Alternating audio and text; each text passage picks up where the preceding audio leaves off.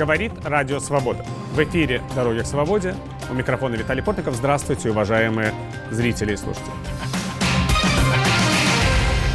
19 ноября премьер-министр Великобритании Риши Сунак в ходе первого с момента вступления в должность визита в украинскую столицу анонсировал поставки систем противовоздушной и противоракетной обороны.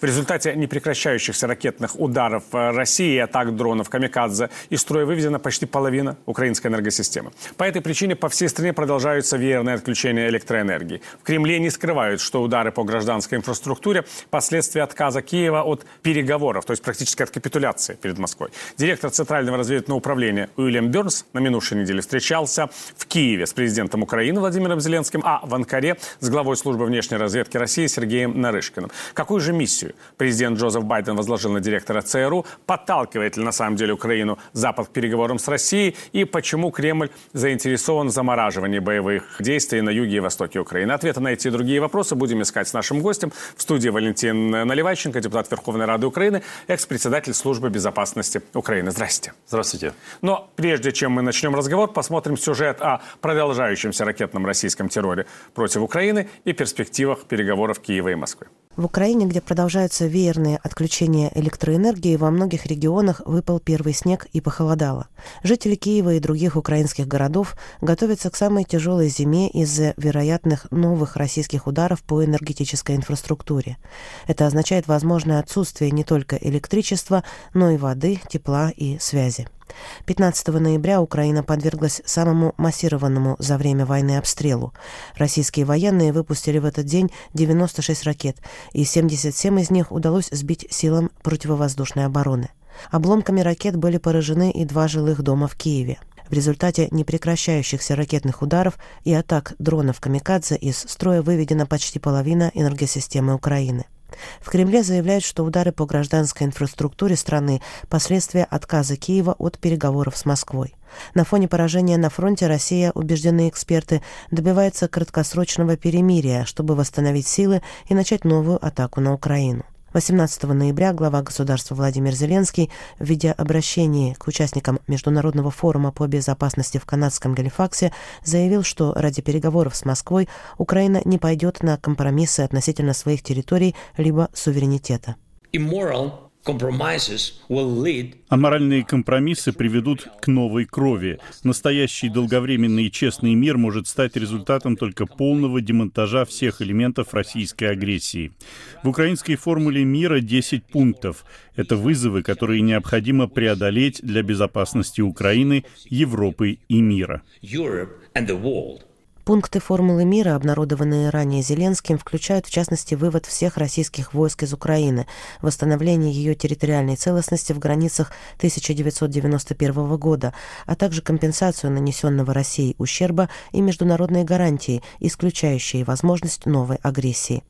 На минувшей неделе президент Украины встретился в Киеве с директором Центрального разведывательного управления США Уильямом Бернсом.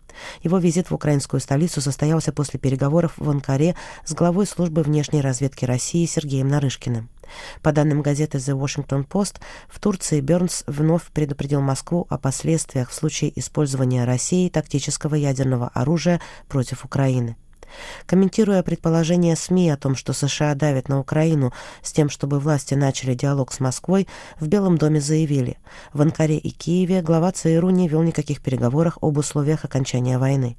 Тем временем западные страны продолжают оказывать помощь Украине для ее защиты от российских ракетных ударов и атак беспилотников. 19 ноября премьер-министр Великобритании Риши Сунак в рамках своего первого с момента вступления в должность визита в Киев анонсировал поставки систем противовоздушной и противоракетной обороны. На совместном с президентом Владимиром Зеленским брифинге Риши Сунак подчеркнул, что позиция Великобритании относительно твердой поддержки Украины остается неизменной. Я здесь сегодня, чтобы сказать, что Соединенное Королевство будет поддерживать вас до тех пор, пока Украина не завоюет мир и безопасность, в которых она нуждается и которых заслуживает. А затем мы будем поддерживать вас, когда вы будете восстанавливать свою великую страну. Великобритания занимает второе место после США по размеру оказанной Украине помощи с начала масштабной российской агрессии. За этот период Лондон выделил Киеву гуманитарную и военную помощь на общую сумму почти в 3 миллиарда долларов. Ну вот, собственно, я бы хотел, чтобы мы с вами поговорили именно об этом таком сенсационном, по сути, переговорном процессе, который сейчас происходит между американцами и россиянами, между высокопоставленными чиновниками. Тут же не только Бернс и Нарышкин, тут же еще были контакты Джейка Салливана, помощника президента США по национальной безопасности, с Патрушевым и Ушаковым, двумя ближайшими сотрудниками да. Владимира Путина. Что это за контакты вообще? В чем их смысл, по вашему мнению? Я думаю, что в наиболее тяжелой фазе войны американское правительство использует э, один из самых таких острых инструментов. Это руководителя спецслужбы ЦРУ. Это ясно, что это внешняя разведка американская. Более того, директор ЦРУ в этот раз э, используется самим президентом Байденом для того, чтобы довести до президента Путина два ключевых сигнала. Первое – это никакого ядерного оружия это никто никогда не извинит. И более того, Бернс в Анкаре, в Турции, встречаясь с Нарышкиным, руководителем внешней разведки России, не только показал, но и назвал те атомные субмарины, те э, другие средства доставки ядерного оружия сдерживания, которые уже развернуты и ждут, и не допустят. Знаете так, Путин решил и э, кинул ракету куда на, на Польшу или где-то да? поближе к границе Польши. Нет, так э, не произошло бы и не произойдет, и американская сторона для этого и использовала приезд своего директора ЦРУ. Более того, Виталий, мы же с вами знаем, что э, господин Бернс был послом больше трех лет в Соединенных Штатах Америки в Москве.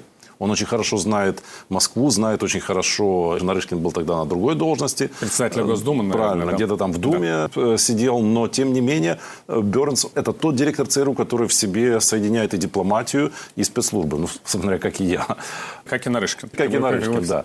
Но вторая миссия была Бернса – это все-таки э, проинформировать Российскую Федерацию о том, что никаких игрушек с Ираном, Северной Кореей и другими государствами-изгоями ни США, ни союзники Соединенных Штатов Штатов, а это все страны НАТО, и плюс Израиль не допустят. И как видите, развитие событий, во всяком случае, первое, то, что мы видим сигналы из Ирана, пока, во всяком случае, баллистические ракеты ни в какую Россию не поставляются и вряд ли будут поставляться. Потому что, слава богу, уже господин Нетаяху, э, новый премьер-министр Израиля, там уже власть сменилась, и Израиль очень жестко будет контролировать вместе с странами НАТО, чтобы иранские баллистические ракеты не попали в Россию, а потом не попали нам на голову украинцам и нашей инфраструктуре, которую вы в самом начале передачи э, упомянули. И еще одно. Я сам имел не одни переговоры и не с одним директором ЦРУ. Это всегда переговоры по самому широкому спектру вопросов, особенно в сфере безопасности. То есть это не разведка? Это не, не просто так, знаете, сели, здравствуй, до свидания. Нет, нет, нет. Если уже встретились, если уже договорились о таких контактах, то идет э, работа по всем двусторонним вопросам. А между Америкой и Россией очень много проблем от звезды баскетбола, которая по абсолютно надуманным обвинениям уже россияне куда-то даже перевели в э, тюрьму, и до больших вопросов, еще раз повторюсь, ограничения стратегических вооружений и прочее, прочее, вопросы безопасности и обороны.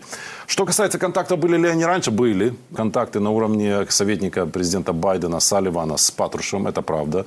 И в Америку они приезжали до войны, правда, против Украины. И были контакты и э, по линии э, служб внешней разведки, и по линии Госдепа. Виктория Нулан, заместитель госсекретаря, была в Москве. Это тоже до войны. Все, Это да. все было до войны. Я просто перечисляю, что такие каналы взаимной э, связи, взаимного общения между президентом Байденом и президентом Путиным до войны выстраивались и были выстроены. Ну и, собственно говоря, были видеопереговоры между самим президентом Байденом и президентом Путиным. То есть американцы делали все, чтобы Путин не развязал агрессию против Украины. Американцы делали все, чтобы открыть и показать, что это в случае агрессии это будет крах, провал и развал.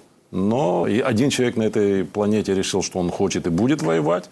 Это Путин. И он и развязал агрессию. И она, эта агрессия, как видим, развивается так, как международные партнеры предупреждали – развалом и российской армии, и поражением. И я думаю, дальше сценарий будет только ухудшаться для самой Российской Федерации. Хорошо, вот объясните мне. Вот президент Зеленский встречается с директором ЦРУ после того, как он встречается с Нарышкиным. Да, директор Центрального разведывательного управления приезжает в Киев. Это что, что непростое, кстати, Конечно. путешествие. Конечно. Значит, его просто так для дипломатического протокола не будешь проделывать. Нет. Когда ты директор ЦРУ, может быть, когда да. ты государственный секретарь США, тебе важно какой-то жест показать доброй воли. А когда ты помощник президента США по нас безопасности, как Салливан, или когда когда ты директор ЦРУ, ты приезжаешь с конкретными, как я понимаю, технологическими вопросами. И вот в чем это может состоять? Повторюсь, в папке у директора ЦРУ есть четкие месседжи, послания от его президента. Поэтому я уверен, что и в этот раз господин Бернс привез как минимум на одну страницу четкие месседжи от президента Байдена.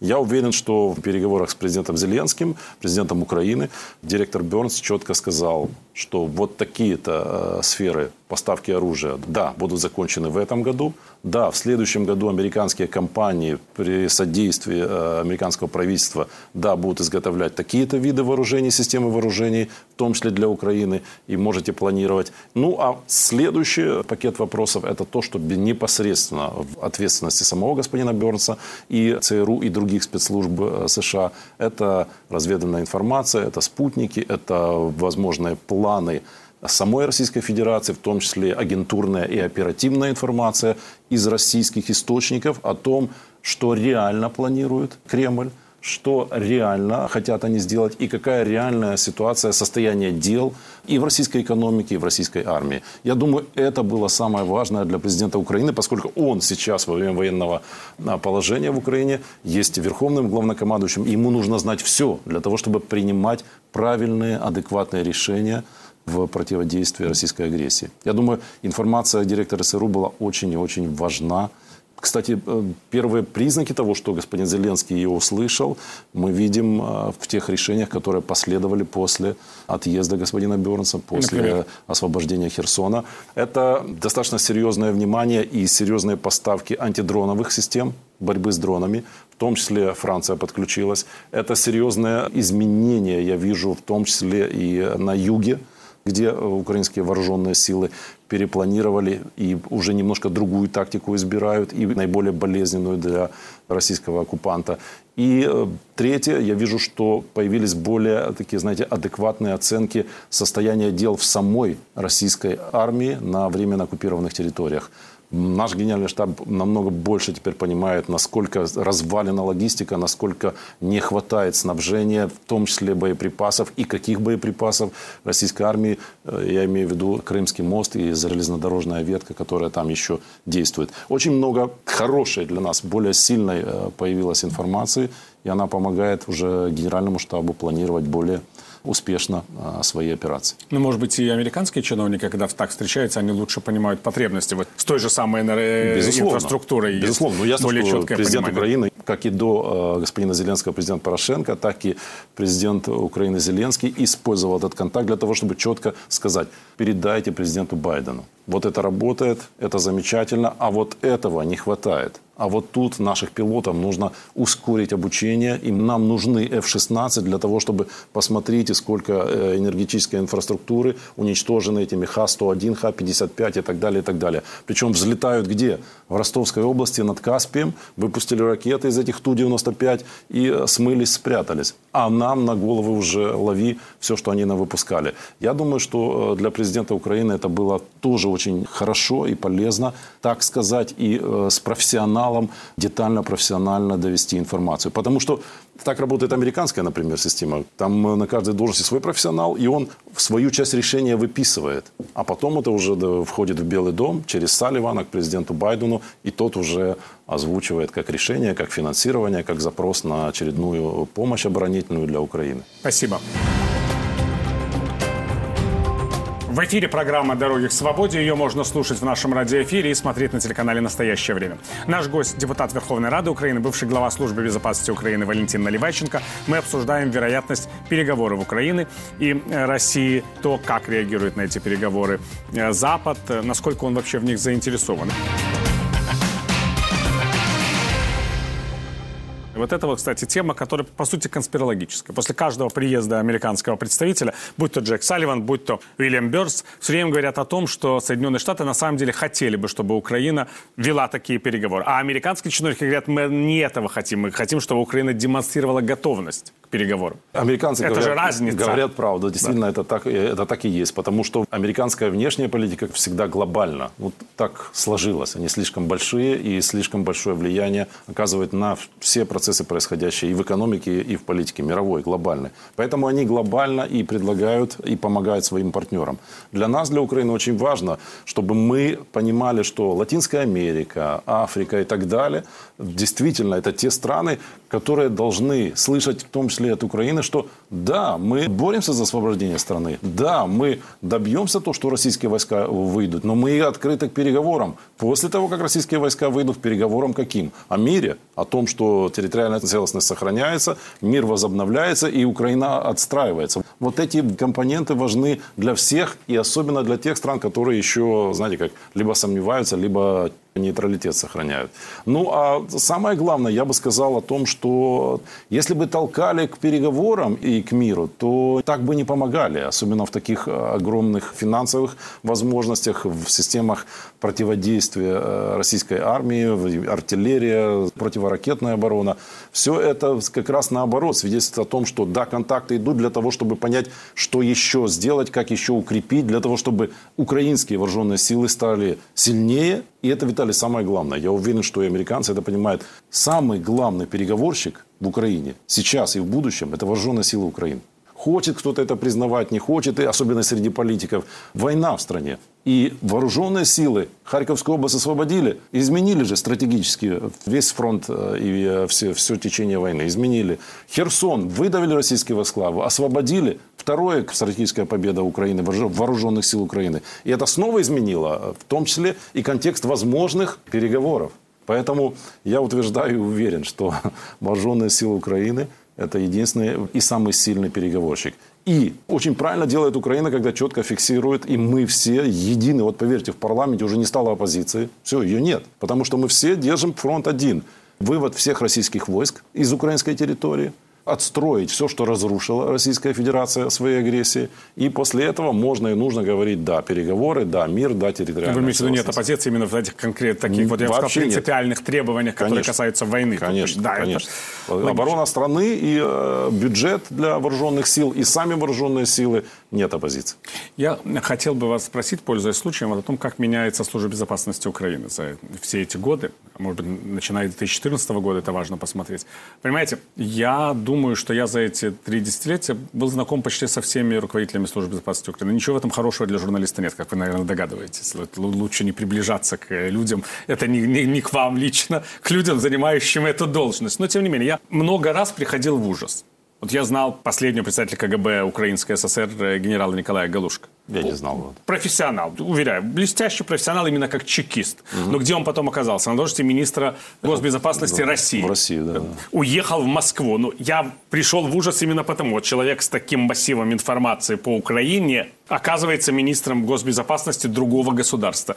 Якименко, глава СБУ во время драма, Януковича. Драма и трагедия. Да, да, человек тоже имеющий все на руках. Да? Агентура, понимание, как действует служба, понимание, кто чем дышит, оказывается России. Теперь вот уже в наше время заместитель председателя службы безопасности Украины, которого задерживают Наумов. Да, это руководитель внутренней безопасности. Руководитель это еще, внутренней это безопасности. Хуже, да? Оказывается, это намного... оказывается, в бегах сейчас находится в Венгрии, да, да насколько да. и в Сербии. В Сербии, он... Сербия его задержали. Да, Сербия его задержала. С какими-то бриллиантами, какими-то Вот. Ну вот и Сербия тоже это явно то место, где могут, по крайней мере, так или иначе определенные офицеры сербской спецслужб сотрудничать с российскими э, офицерами, мы это тоже понимаем. И вот это вот такие три самые вопиющие случаи для меня. Я вот всегда думаю, вот был бы я сотрудником службы безопасности Украины, я бы каждый раз приходил бы в ужас как работать, когда ты просто не имеешь никакого возможности сохранить безопасность данных, информации, своей деятельности? Вот вы, как профессионал, сразу ударили в самую болевую точку. И эта болевая точка действительно есть, нужно это признавать.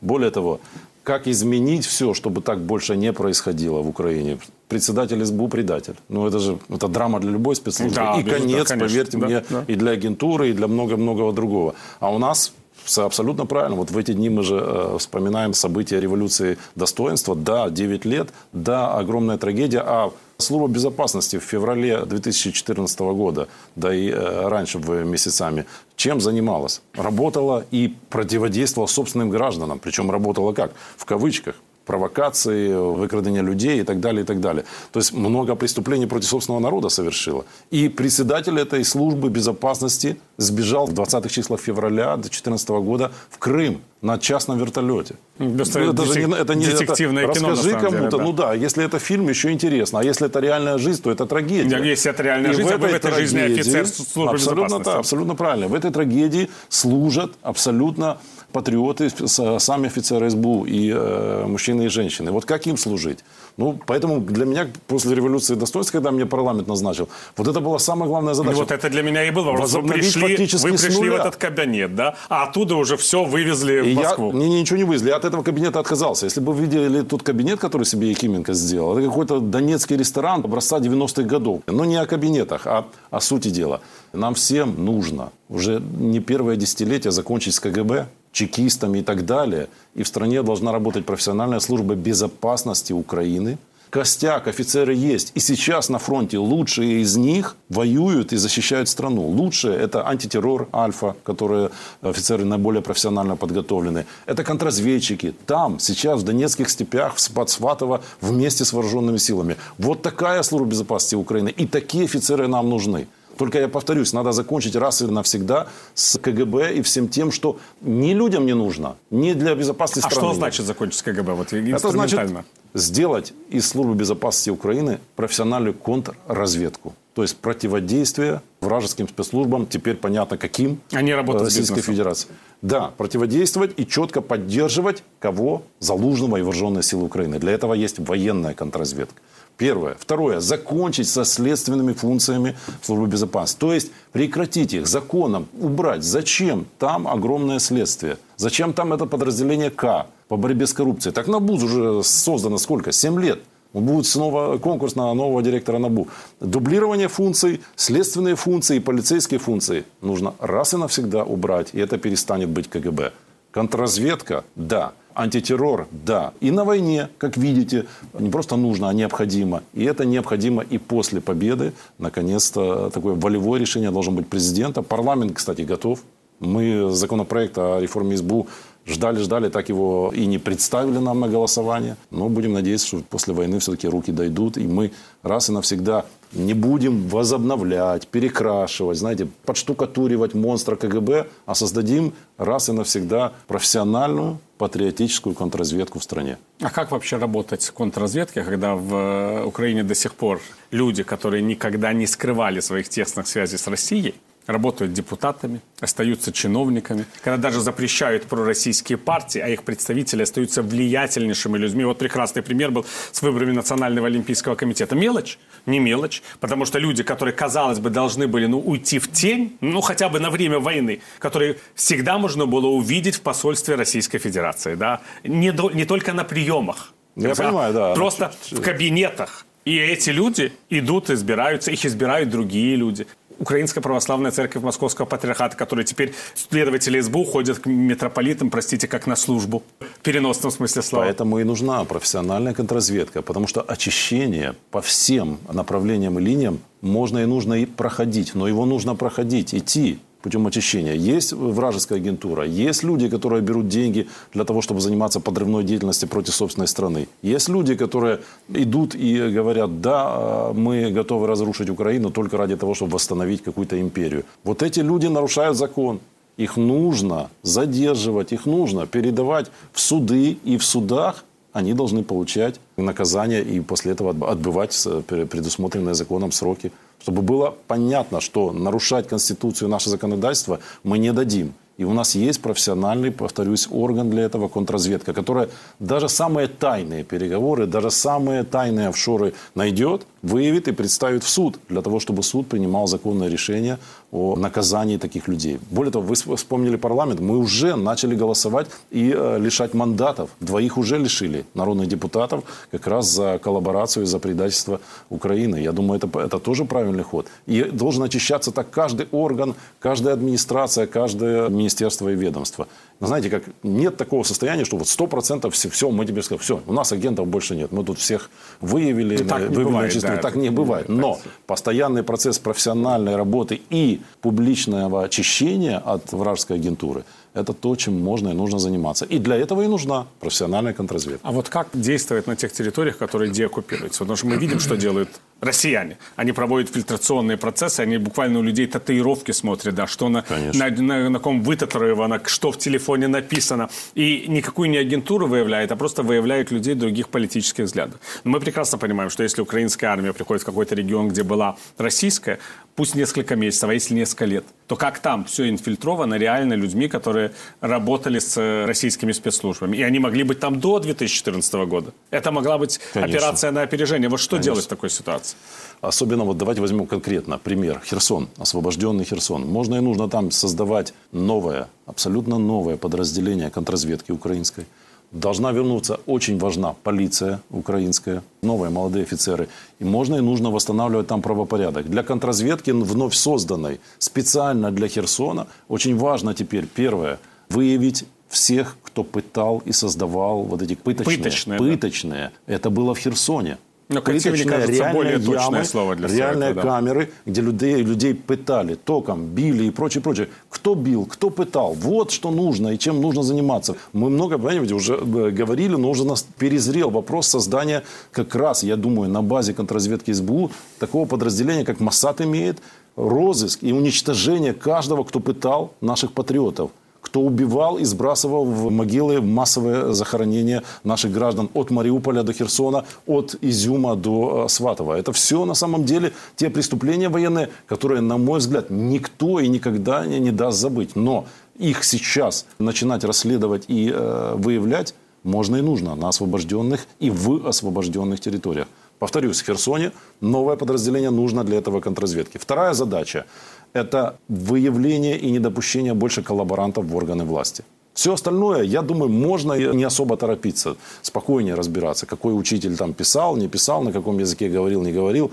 Это не есть срочным вопросом во время войны. А вот срочные вопросы – это коллаборанты, типа этого Стримоусова, которого сами же россияне и убрали, как ну, стало очевидно. Просто... оккупационных органов да, власти. вот сути. те, кто оккупацию приветствовали, те, кто создавали эти пыточные, все, кто стучали на украинских просто госслужащих или э, офицеров правоохранительных органов и их бросали за это в ямы и расстреливали. Вот что в первую очередь можно и нужно делать. И это, поверьте мне, то, что начнет очищать и очистит изнутри э, ситуацию в освобожденных городах и селах. Спасибо. Мы говорили с депутатом Верховной Рады Украины, бывшим э, главой э, службы безопасности Украины Валентином Наливайченко. Программу «Дороги к свободе» можно слушать в нашем радиоэфире, смотреть на телеканале «Настоящее время». Провел ее для вас Виталий Портников. Я прощаюсь с вами, господа. До следующих встреч. Мира вам!